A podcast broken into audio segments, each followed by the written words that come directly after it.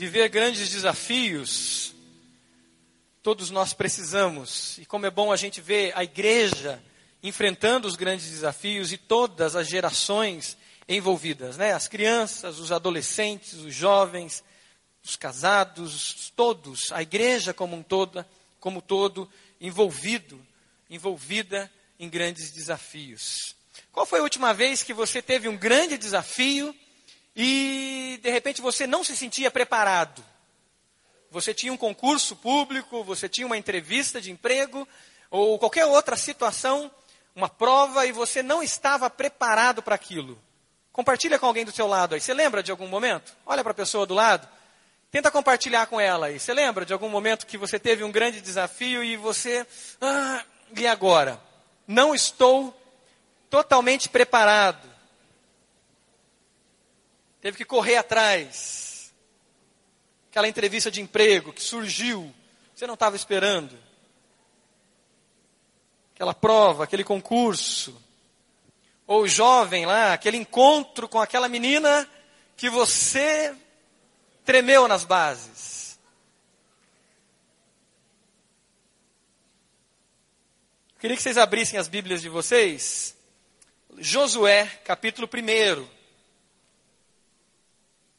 Josué, capítulo 1, versículo 7 ao 9. Se você está sem Bíblia, senta perto de alguém que está com a Bíblia. Se você não conhece a pessoa, cutuca ela e diz, por favor, compartilha comigo. Se você vê alguém sem Bíblia perto de você, chega perto dele e diz assim: Vamos ler juntos a palavra de Deus? Compartilhe aí a leitura da palavra. Nós vamos ler dois textos e depois mais alguns textos também. Mas de imediato, dois textos. Dois textos, um no Antigo Testamento e outro no Novo. Primeiro, nós vamos ler Josué, capítulo 1. Ok? Josué, capítulo 1, versículo 7 até o 9. Somente seja forte e muito corajoso. Tenha o cuidado de obedecer a toda a lei que o meu servo Moisés lhe ordenou. Palavra do Senhor a Josué essa. Não se desvie dela nem para a direita, nem para a esquerda, para que você seja bem-sucedido por onde quer que andar. Não deixe de falar as palavras deste livro da lei e de meditar nelas de dia e de noite, para que você cumpra fielmente tudo o que nele está escrito. Só então os seus caminhos prosperarão e você será bem-sucedido.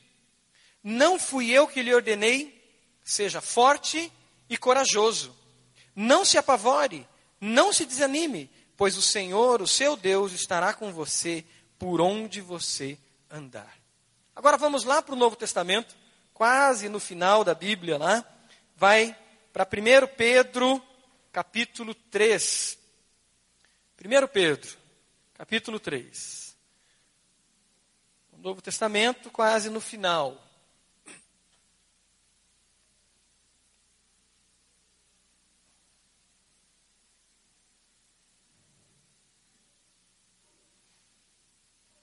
Primeiro Pedro 3. Vamos ler do versículo 12 até o 15.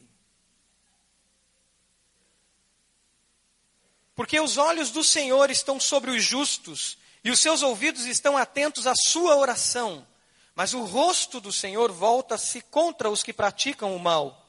Quem há, de maltratá-los se vocês forem zelosos na prática do bem? Todavia, mesmo que venham a sofrer porque praticam a justiça, vocês serão felizes. Não temam aquilo que eles temem, não fiquem amedrontados. Antes, santifiquem Cristo como Senhor no coração. Estejam sempre preparados para responder a qualquer que lhes pedir a razão da esperança que há em vocês.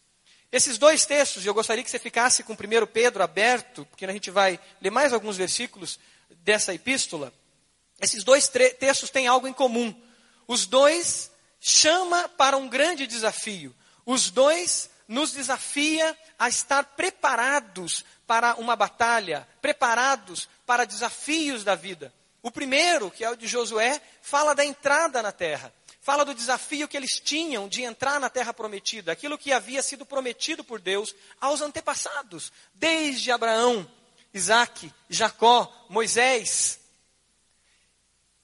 Mas Moisés é levado por Deus e não entra na terra.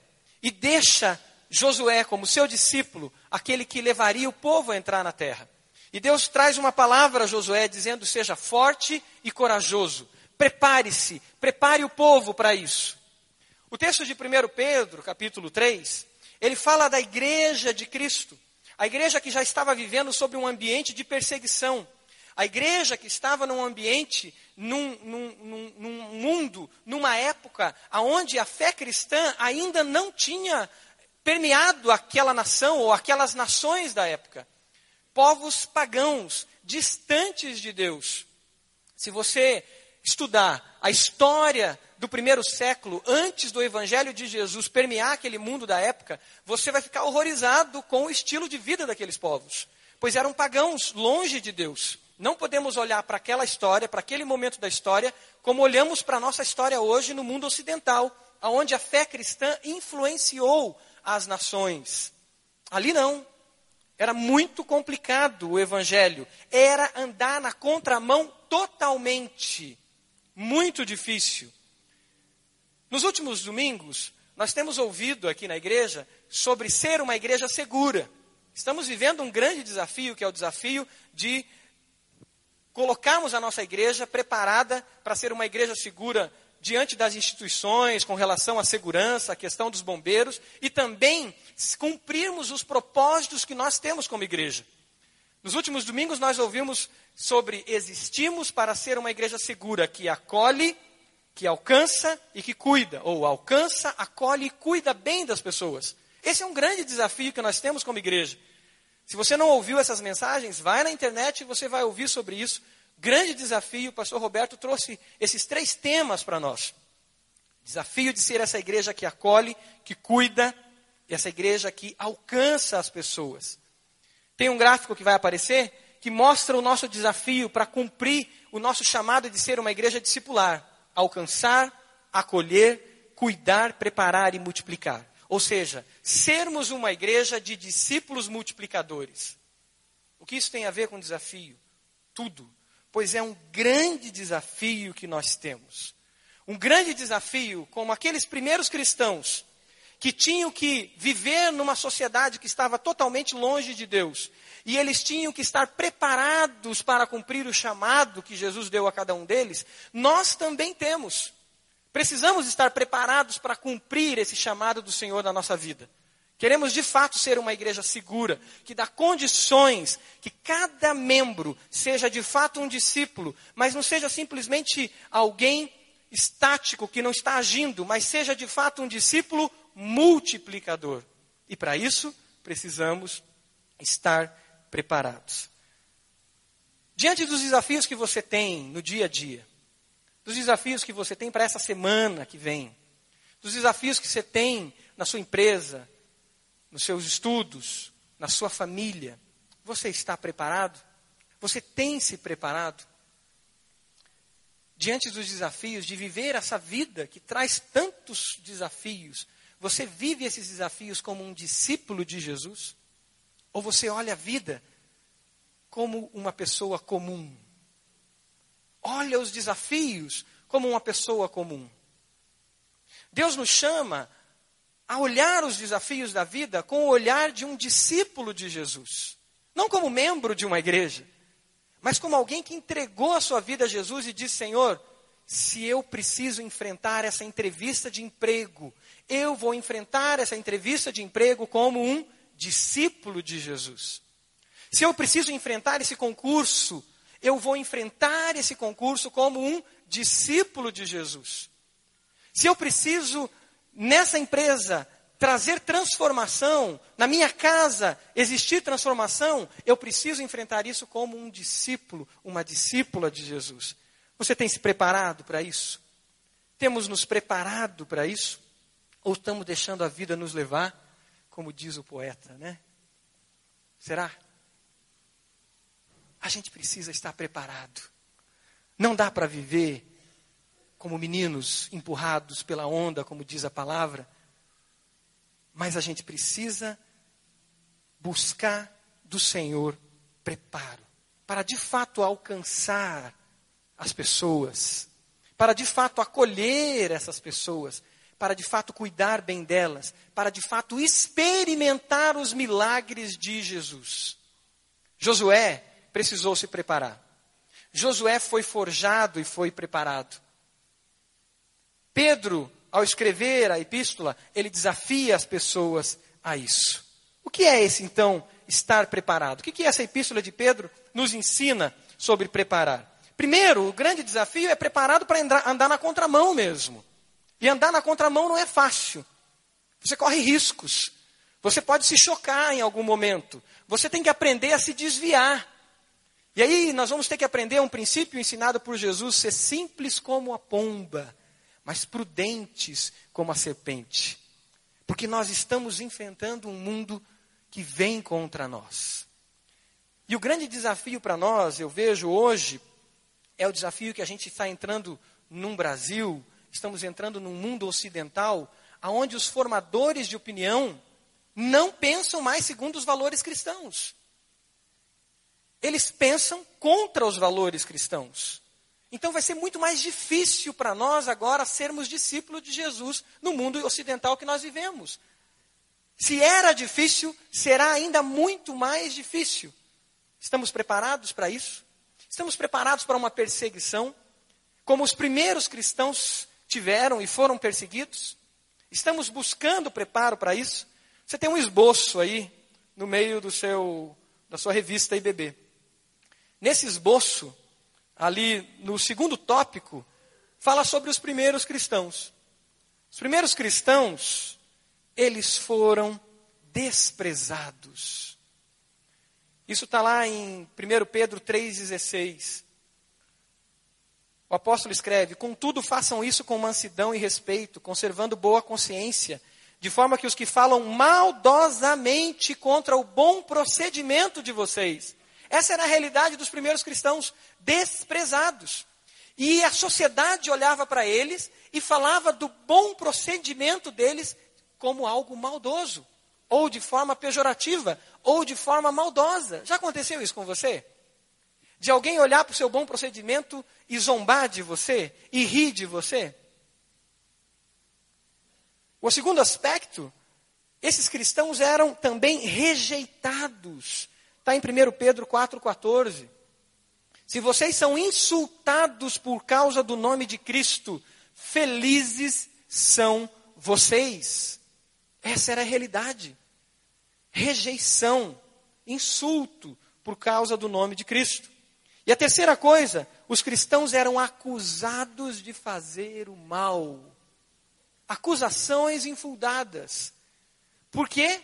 Porque eles seguiam a Jesus. Versículo 2, capítulo 2, versículo 12 de 1 Pedro diz: Vivam entre os pagãos de maneira exemplar, para que naquilo em que eles os acusam de praticar o mal, observem as boas obras que vocês praticam e glorifiquem a Deus no dia da intervenção. Você já chegou a passar por isso?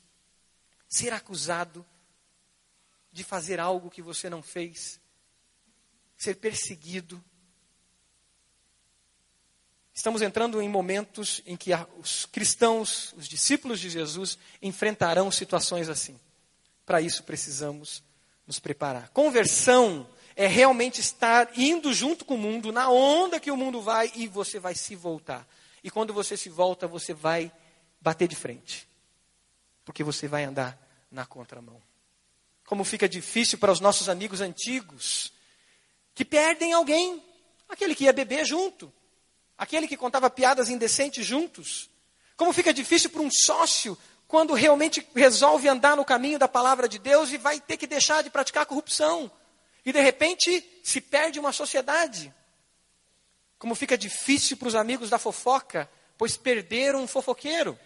E perderam também alguém que talvez ouvia e era um fofoqueiro passivo e ouvia as fofocas. Isso causa desconforto. É andar, andar na contramão. Incomoda as pessoas quando a gente diz não. O mundo não está acostumado a ouvir não. E isso incomoda as pessoas. Incomoda as pessoas quando você diz não, eu não estou afim, ou não, eu não creio assim. Não. Eu tenho uma outra proposta melhor para você. E eu quero te propor algo melhor.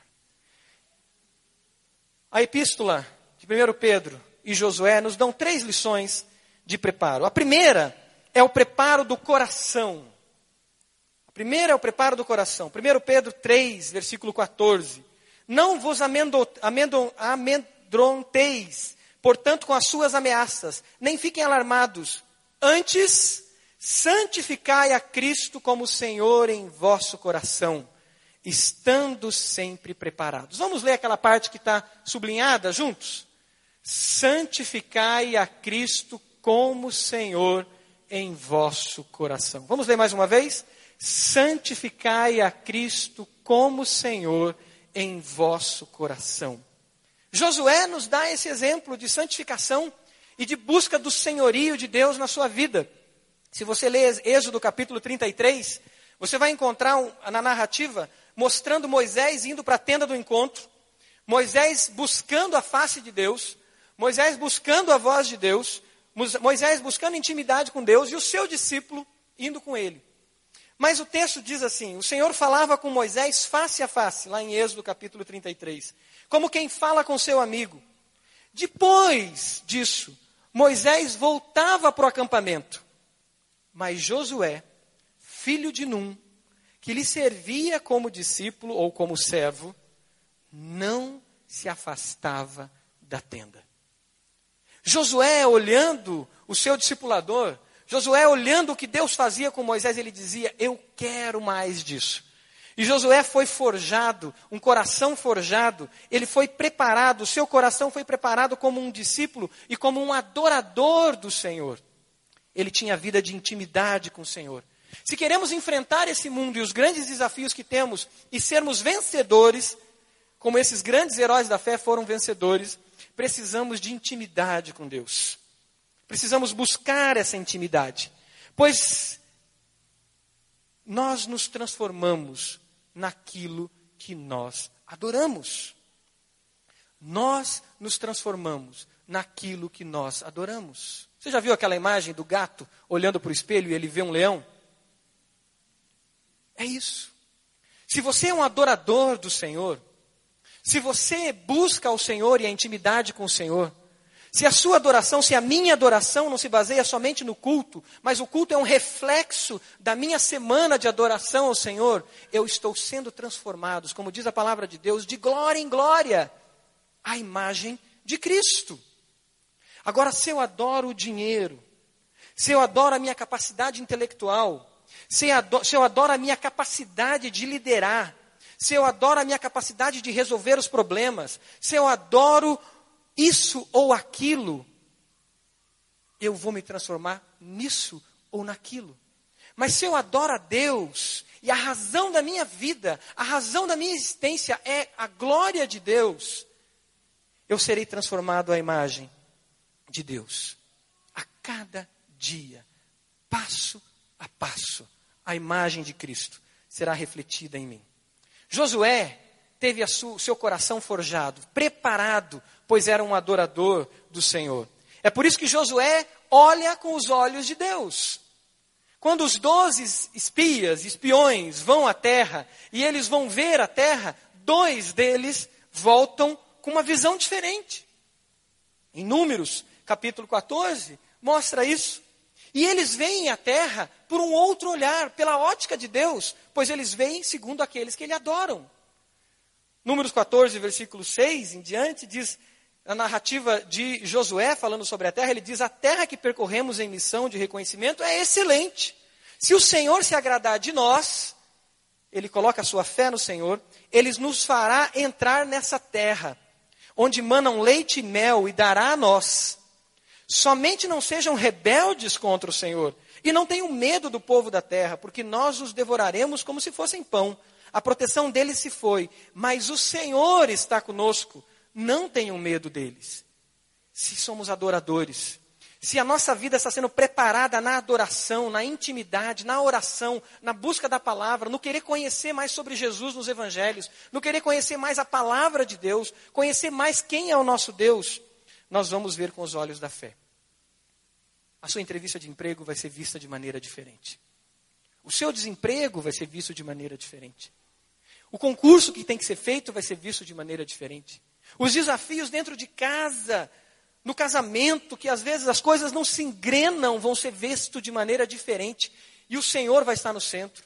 Os desafios com os filhos serão vistos de maneira diferente. A sua profissão, a sua vocação, os desafios que você tem na empresa, no trabalho, no gabinete, no escritório, serão vistos diferente. Porque o seu olhar vai ser o olhar de um adorador, o olhar de alguém que pensa e vive para a glória do nome de Deus. Amém? Essa é a razão da nossa vida e daqueles que se renderam ao Senhor Jesus. Quais são os gigantes internos que você precisa enfrentar? Eles precisam ser vistos de maneira diferente. Talvez o gigante interno na sua alma, na minha alma, seja o gigante do pecado e algum pecado que ainda não foi vencido. Que você precisa atravessar o Jordão e precisa enfrentar cara a cara esse gigante. Mas isso só vai acontecer se eu me render e ser, de fato, um adorador preparado como adorador do Senhor? Você tem buscado a força no Senhor? Tem sonhado os sonhos de Deus ou os seus próprios sonhos? Coração pronto para enfrentar essas lutas, que persevera, que não desiste, como aquela imagem de um atleta que vai e ele quer e ele sonha, e ele batalha para chegar na linha de chegada. E ele vai dar todas as suas forças. Ele vai buscar força no seu mais íntimo. E como diz em Hebreus capítulo 12, com os olhos fitos em Jesus, deixando para trás todo peso, ou todo embaraço, ou tudo que atrapalha, e todo pecado, a gente vai caminhar com os olhos fitos em Jesus e dizendo: Deus, eu vou jogar todas as minhas forças porque a tua graça é maravilhosa e a tua graça me constrange a jogar todas as minhas forças. Não uma graça barata que faz eu negociar com Deus, mas uma graça que, que custou o precioso sangue de Jesus na cruz. A palavra diz, Pedro mesmo fala, que nós fomos comprados não por ouro nem por prata, mas fomos comprados pelo precioso sangue de Cristo. Amém? E é esse precioso sangue, é nesse valor que fomos comprados, que a gente busca força no nosso mais íntimo. E ainda Hebreus 12 diz assim: na luta contra o pecado, vocês ainda não tiveram que derramar o seu próprio sangue. Hebreus 12, versículo 3 ou 4, se eu não me engano. Na luta contra o pecado, vocês ainda não tiveram que derramar o próprio sangue. Preparados no coração você tem experimentado a graça de Deus, o amor de Deus.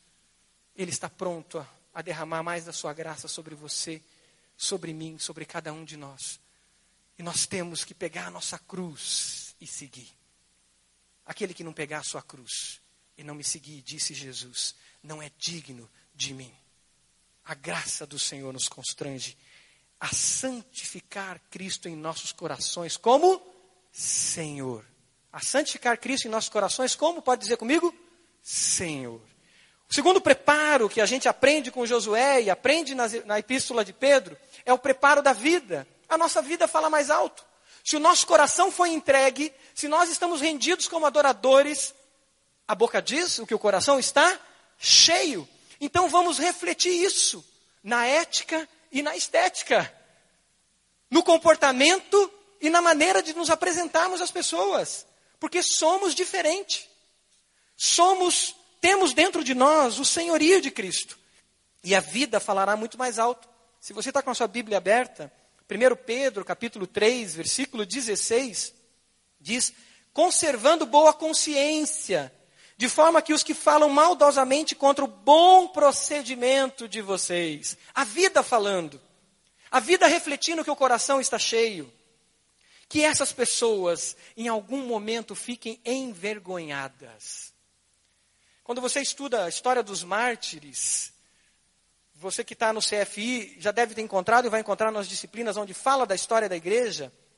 E na história dos mártires você vai encontrar um imperador, não me recordo agora o nome dele, que em algum momento ele sendo pressionado pelo Senado, sendo pressionado pelos políticos a perseguir com mais mão de ferro os cristãos, esse imperador diz o seguinte: eu não tenho mais condições de perseguir esses que cuidam dos meus pobres e das minhas viúvas. Eu não tenho mais condições de perseguir esses que cuidam dos meus pobres e das minha, minhas viúvas. Ele estava constrangido pelo bom procedimento daqueles discípulos de Jesus. A perseguição pode vir. A perseguição pode acontecer. Pode parecer que as coisas não acontecem como você quer. Mas o seu bom procedimento é sal. E é impossível alguém não perceber o sal. O nosso bom procedimento é luz. E é impossível alguém não perceber a existência da luz. Josué teve sua vida preparada como discípulo. Ele foi discípulo de Moisés. Ele aceitou ser servo de Moisés, e naquele contexto do Antigo Testamento, o discípulo é servo. Ele estava para servir em todas as dimensões. Isso muda no discipulado de Jesus. O mestre se torna servo. Mas no contexto de Josué, ele era servo de Moisés, discípulo. E aprendia com Moisés. Coração ensinável.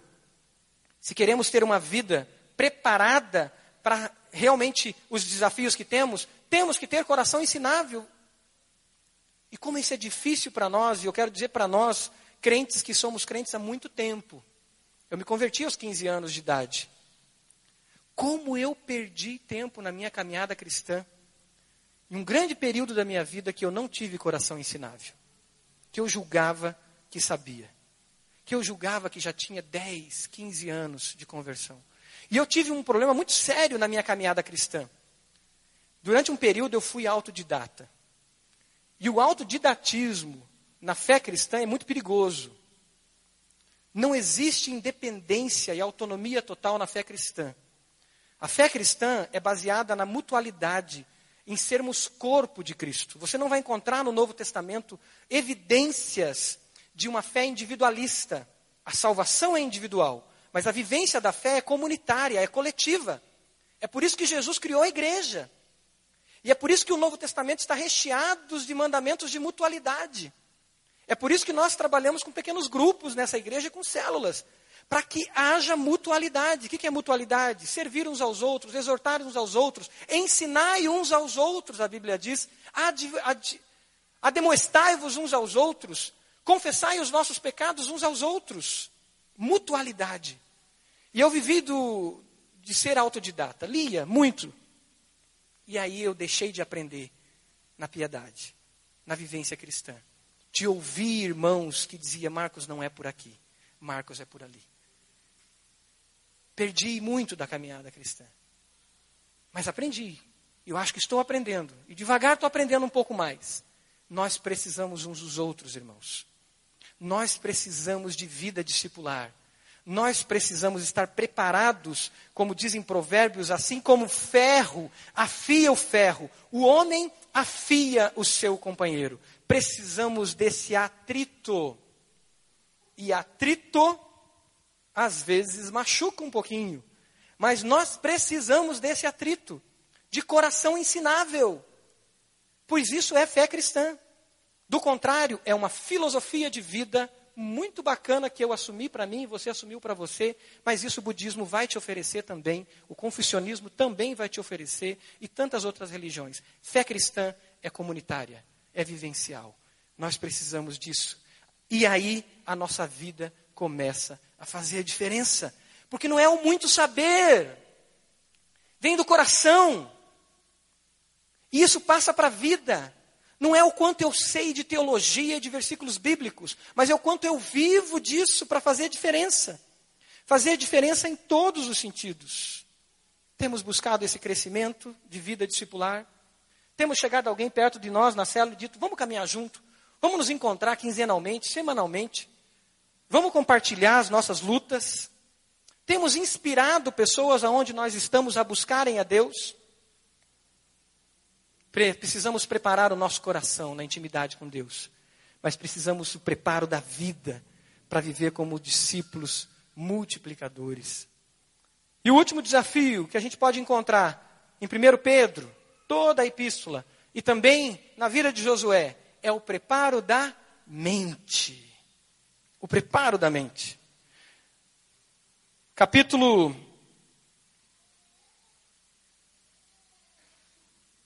3, versículo 13 diz: Portanto, capítulo 1, versículo 13 de 1 Pedro diz: Portanto, estejam com a mente preparada, prontos para ação.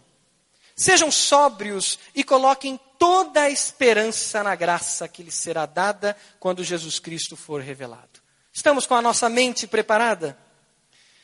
Um dos grandes desafios da pós-modernidade é que os sentimentos tomaram valor maior do que a razão.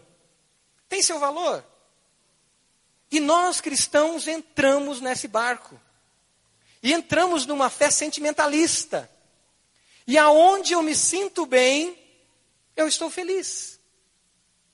E aí a gente entra no discurso da pós-modernidade que diz isso. Está se sentindo bem, irmão? Que bom. Vai para lá. Pode ir. Puxa, está dando resultado na tua vida? Pode ir. A gente não questiona mais o que as pessoas creem de fato, o que está sendo pregado.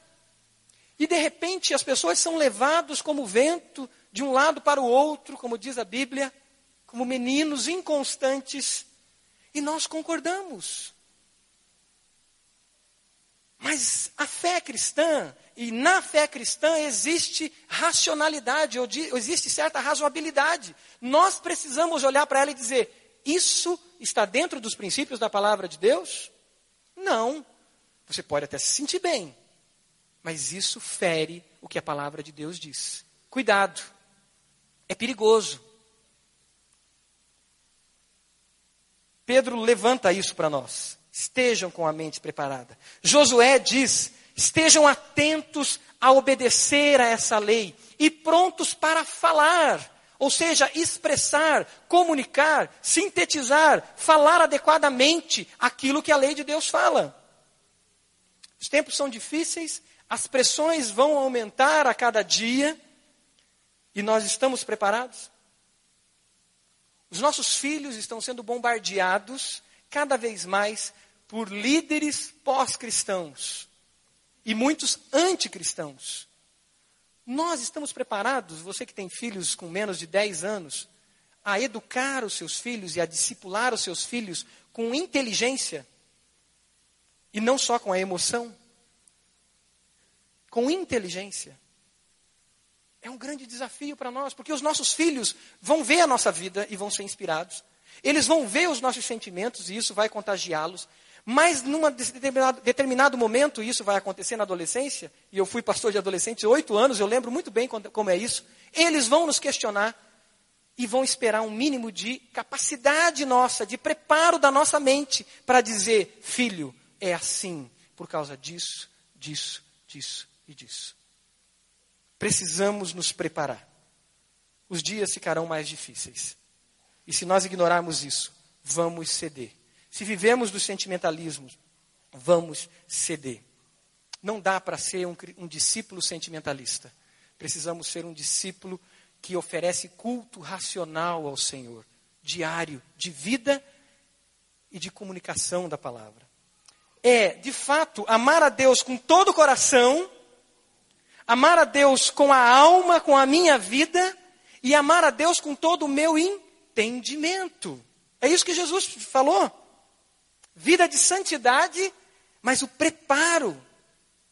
É obedecer o que diz lá em Isaías capítulo 1, versículo 18, quando Deus diz ao povo: Venham, vamos refletir. Venham, vamos pensar.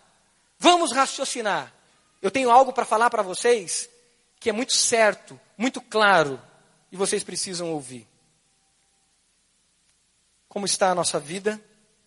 Estamos preparados? As pessoas vão questionar sobre o nosso comportamento. As pessoas vão questionar sobre as nossas ações. As pessoas vão questionar sobre a nossa estética. Porque a nossa estética tem a ver também com o nosso coração. Talvez vão dizer para você, por que, que você não usa esse tipo de roupa tão sedutora? Você é tão bonita, você tem um corpo tão perfeito e você esconde ele. E você vai ter que responder com razoabilidade, com razão. O porquê que de repente você não seduz os homens com as suas roupas, ou com as poucas roupas. E talvez por que você, adolescente, não usa roupas que são de meninas, ou calças que foram feitas para meninas. Porque existe uma razão para isso. Existem princípios para isso. Eu estou falando de algo muito prático, muito prático, porque isso tem a ver com o nosso interior. A boca diz o que o coração está cheio. A estética reflete princípios de ética dentro de mim. Então eu tenho que pensar nisso. E eu vou ser questionado por isso. Eu vou ser questionado por que, que eu me visto como homem e não como mulher. E eu vou ser questionado por que, que eu me visto como mulher e não como homem. Coisas simples, que parecem simples, mas são profundas. E sabe por que eu estou citando isso? É porque se você ler 1 Pedro capítulo 3, o contexto dele está falando disso. Se você ler o, o versículo 1 do capítulo 3, o versículo 1 começa a falar do relacionamento do marido e da mulher, fala de ética, de comportamento. Versículo 1 do capítulo 3. Se você ler o versículo 3, ele fala da estética, ele está falando do jeito de se vestir das mulheres. E isso não vale só para aquela época. É um princípio eterno de Deus. Isso vale para os dias de hoje, adequadamente à nossa cultura. Mas existem princípios, e nós temos que estar atentos a eles. Então, o contexto do capítulo 3, que diz: estejam preparados para responder à razão da vossa fé, é um contexto que fala de comportamento e um contexto que fala de estética.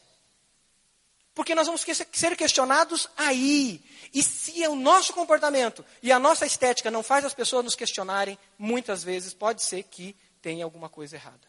Eu creio que precisamos avaliar. O texto-chave para a nossa meditação traz isso.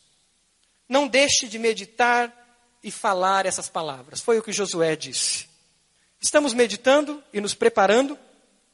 Estamos aprendendo com Jesus que usava a Bíblia que usava a palavra de Deus, usava as escrituras, ou seja, a Bíblia da época dele, que eram as escrituras, e também usava a racionalidade para enfrentar os desafios que ele tinha. Estamos aprendendo com Jesus, estamos nos preparando, estamos aprendendo com Paulo, que usava as escrituras de maneira tremenda, mas ao mesmo tempo usava a cultura da época para comunicar Jesus. Paulo chega em Atenas, num povo que não tinha conhecimento nenhum das Escrituras, ele encontra um altar ao Deus desconhecido e, conhecendo a cultura da época, ele diz: É aqui que eu vou comunicar Jesus. É o mesmo Paulo que diz assim a Timóteo: Timóteo, ele não estava ligando, não. Eu faço assim, parece que ele estava ligando, né? Não, mas ele mandou uma carta para Timóteo.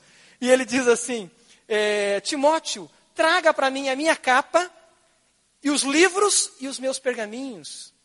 Um homem que estava atento à cultura da época para comunicar, através da cultura de sua época, Jesus, o Senhor, o Salvador, o Messias.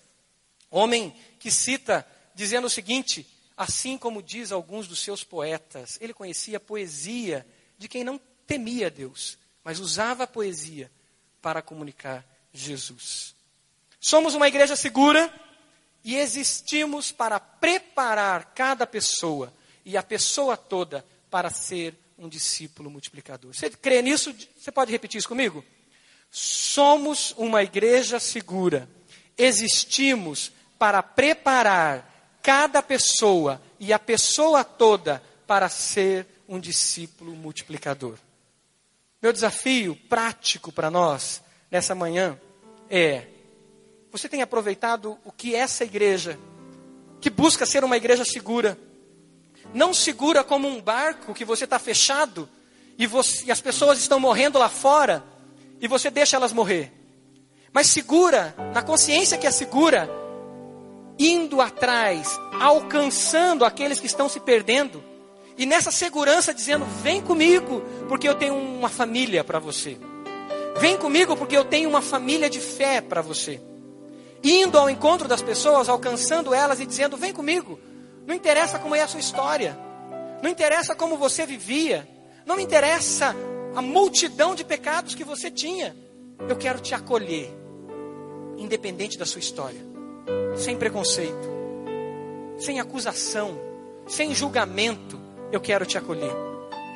Segura, no sentido de dizer: estamos aqui prontos para cuidar de você. Você tem aí aproveitado as oportunidades de preparo que essa igreja tem oferecido?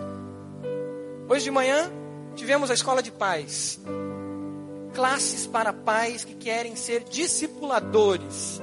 Você quer ser um discipulador eficiente do seu filho?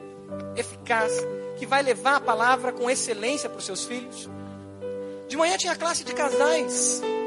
Casais que querem crescer à luz dos princípios da palavra de Deus. Nas nossas células, nos pequenos grupos, a vida discipular está sendo estimulada. Vamos caminhar com alguém. Sozinho não dá. Sozinho vamos perecer. Precisamos de alguém conosco. Vamos abrir o coração. O CFI, muitos inscritos. Agora vai abrir as inscrições do CFI. Precisamos nos preparar, irmãos. Efésios capítulo 4, versículo 11, tem no slide. Efésios diz que nós temos na igreja profetas, pastores, apóstolos, evangelistas e mestres. Para que, que existem esses homens e mulheres? Para que o corpo de Cristo seja edificado, até que todos alcancemos a unidade da fé. Todos preparados para a boa obra. E cheguemos à maturidade. Para que a gente enfrente os desafios. Aí no seu esboço tem uma conclusão e alguns desafios. Ali no slide vai mostrar esses desafios. Eu queria que você pegasse seu esboço e com com a sua mente, com o seu coração, com a sua vida, você tomasse uma decisão. Primeira pergunta que tem ali no seu esboço, no final, é se você aceita que Jesus conquiste toda a sua alma. E que você Diga para o Senhor Jesus: Jesus, eu me coloco junto contigo para conquistar a minha alma que está dominada pelo pecado, por hábitos, por comportamentos, por compulsões, por vícios que me aprisionam. E eu quero passar o Jordão da minha alma, e eu quero enfrentar os gigantes dentro de mim. Mas isso só acontece se eu santificar Cristo como Senhor da minha vida. Você aceita? Santificar Cristo como Senhor da sua vida e juntos, e no poder do Espírito Santo, conquistar a sua própria alma primeiro, na busca do crescimento. A segunda pergunta é buscar vida de intimidade com Deus, através da oração e do estudo da palavra. Você aceita esse desafio? A terceira é alcançar, acolher e cuidar bem de pessoas se preparar para isso. Se preparar para, através da vida discipular, lá na sua célula, você caminhar perto de alguém. E a última, muito prática. Você aceita o desafio de ser um novo aluno do CFI e dizer: Eu quero aprender mais. Não quero dizer que eu já estou há 15, 20 anos na igreja e achar que eu não quero. Eu quero aprender com alguém. Eu quero caminhar perto de alguém. Eu quero buscar mais da palavra de Deus. São coisas práticas. Pode fechar seus olhos? Se coloque em oração. E eu quero, antes de cantarmos essa música, enquanto a igreja está orando reverentemente diante do Senhor, em reverência, eu quero fazer um desafio a você que não entregou a sua vida a Jesus ainda. Você está enfrentando grandes desafios. Mas Jesus não foi santificado ainda como Senhor da sua vida. Você conheceu a Jesus, você gosta de Jesus. Você busca a igreja de Deus de vez em quando. Mas Jesus não foi santificado como Senhor da sua vida no seu coração. Eu quero te convidar nessa manhã. Dizer, Jesus, eu quero o Senhor como Senhor da minha vida. Eu separo, eu consagro, eu te santifico como Senhor da minha vida.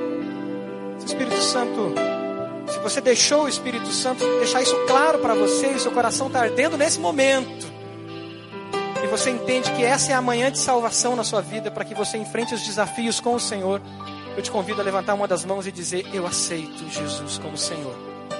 Eu santifico a minha vida ao Senhor. Você aceita o Senhor? Amém. Deus abençoe aqui na frente essa senhora. Deus abençoe essa jovem senhora. Mais alguém?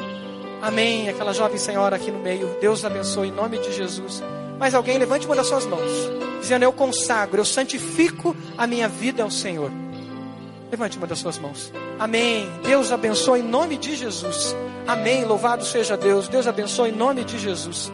Mais alguém? Levante uma das suas mãos. Louvado seja Deus. Louvado seja Deus. Espírito Santo de Deus continua falando. Enquanto cantamos essa canção, Senhor, fala mais conosco e nos fortalece a declarar a nossa fé publicamente, em nome de Jesus. Vamos nos colocar de pé. Eu quero que você cante essa canção.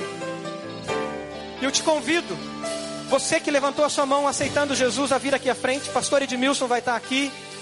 Conselheiros e pastores, Pastor Natal vai estar aqui para te receber e dizer: Nós vamos caminhar junto você que levantou a sua mão, pastor Falcão vai estar aqui na frente. Vem à frente, dizendo: Eu me santifico, Senhor. Eu me entrego a Ti. Dê esse passo. Amém. Louvado seja Deus. Amém. Louvado seja Deus. Pode vir, vem à frente. Cura meu coração Faz de mim tua vontade. Aleluia. Pois só a sua vontade. Declare isso ao eu Senhor. Posso me completar. Levante suas mãos e diga, Senhor, na sua vontade posso me completar.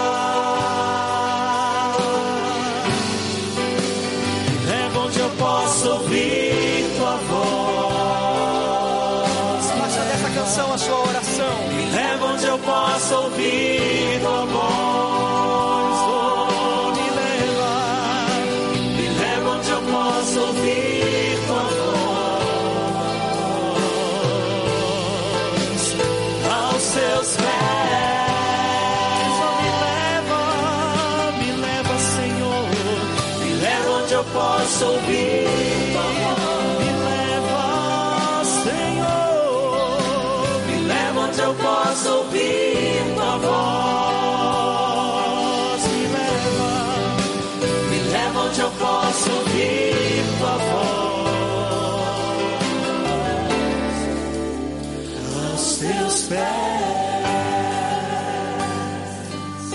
gostaria que você pegasse a sua revista, você que está aí.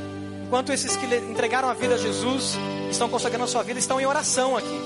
Reverentemente aí, você pegue sua revista. Olha na contracapa. É o desafio prático, não é isso que eu falei? Algo pensado, não é algo impulsionado, não, pensado. Aí na contracapa eu quero que você, meu desafio para você é: faça a sua inscrição hoje. Faça a sua inscrição e diga: Eu vou me preparar. Eu quero ser um discípulo multiplicador. No final do culto eu vou estar aqui te esperando para te dar um abraço e te receber como aluno para que novos desafios. Os pastores têm separado o tempo que às vezes não acham para ser professor de duas, três disciplinas no CFI, para que nós sejamos uma igreja preparada para os embates que vamos ter. Mas venceremos, porque com o Senhor a gente vence. Eu quero fazer uma oração com aqueles que receberam a Jesus e com a igreja. E creio que cada dia que passar seremos de fato esses discípulos multiplicadores. Você pode fechar seus olhos mais uma vez? Vamos orar juntos. Senhor, nós te louvamos, Pai, porque um dia recebemos um chamado, atraídos pela graça do Senhor, atraídos, Pai, pela cruz do Senhor, atraídos pelo grande amor que o Senhor teve por nós, nós nos entregamos a Ti assim como esses que estão aqui à frente consagram suas vidas e se entregam a Ti, Pai. Ó Deus, que dia feliz, que dia maravilhoso, Pai. E agora estamos na jornada, estamos no caminho da peregrinação, estamos, Pai, como caminhantes, Pai, trilhando a, o caminho daqueles que já venceram a fé, Pai. E nós precisamos do Senhor. Deus, nos prepare, Pai, que Teu Santo Espírito seja derramado sobre nós. Que os dons do Senhor sejam derramados sobre nós, que o fruto do teu espírito seja evidente em nós. E que nós sejamos constrangidos a essa vida de intimidade contigo, essa vida de santidade, que se reflete, Pai, num coração contrito, que se reflete em palavras de salvação, que se reflete na ética, na estética, se reflete em tudo que somos e tudo que temos, Pai. Deus, que possamos ter aqui, Pai, muitos discípulos multiplicadores, muitas pessoas se dispondo a se tornar líderes de pequenos grupos, para alcançar, para acolher e para cuidar de multidões, Senhor. Esse é o nosso sonho. Não queremos ser um navio seguro, fechado como uma bolha, mas queremos ser um lugar, um navio, um barco, uma família de fé que recebe a cada dia aqueles que estão vencendo, que estão sendo salvos e que lutam contra o pecado e que lutam contra tantas lutas, Pai, nesse mundo, Senhor. Deus, eu peço aqueles, por aqueles que estão vivendo lutas, que entrarão em lutas nessa semana no emprego, em lutas, Senhor, no trabalho, que estão vivendo dificuldades financeiras. Eu peço por aqueles que estão em lutas dentro das suas casas, aqueles que estão se preparando, Pai, para um concurso, que estão se preparando para uma entrevista de trabalho, aqueles que estão se preparando, Senhor, para uma prova, aqueles que estão vivendo em dificuldade, eu peço por cada um, para que o Senhor faça-os olhar com os olhos de Jesus, com olhos de adoradores, e eles encontrem vitória no nome de Jesus, Pai. Que essa semana seja uma semana de milagres do Senhor. E que sede pela palavra do Senhor surja. Abençoa, Pai, cada um que está aqui à frente e que entregou a vida a Jesus e consagra suas vidas ao Senhor Jesus. Célios com teu Santo Espírito, Senhor, como garantia de sua salvação. E que eles possam ter vida de vitória, Pai, no nome de Jesus. É a oração que fazemos, Pai, em nome de Jesus. E a igreja diz: Amém e Amém. Vocês que entregaram a sua vida a Jesus, sigam o pastor Falcão. Vocês que estão consagrando a sua vida, sigam o pastor Falcão. Ele tem uma palavra para vocês. Amém.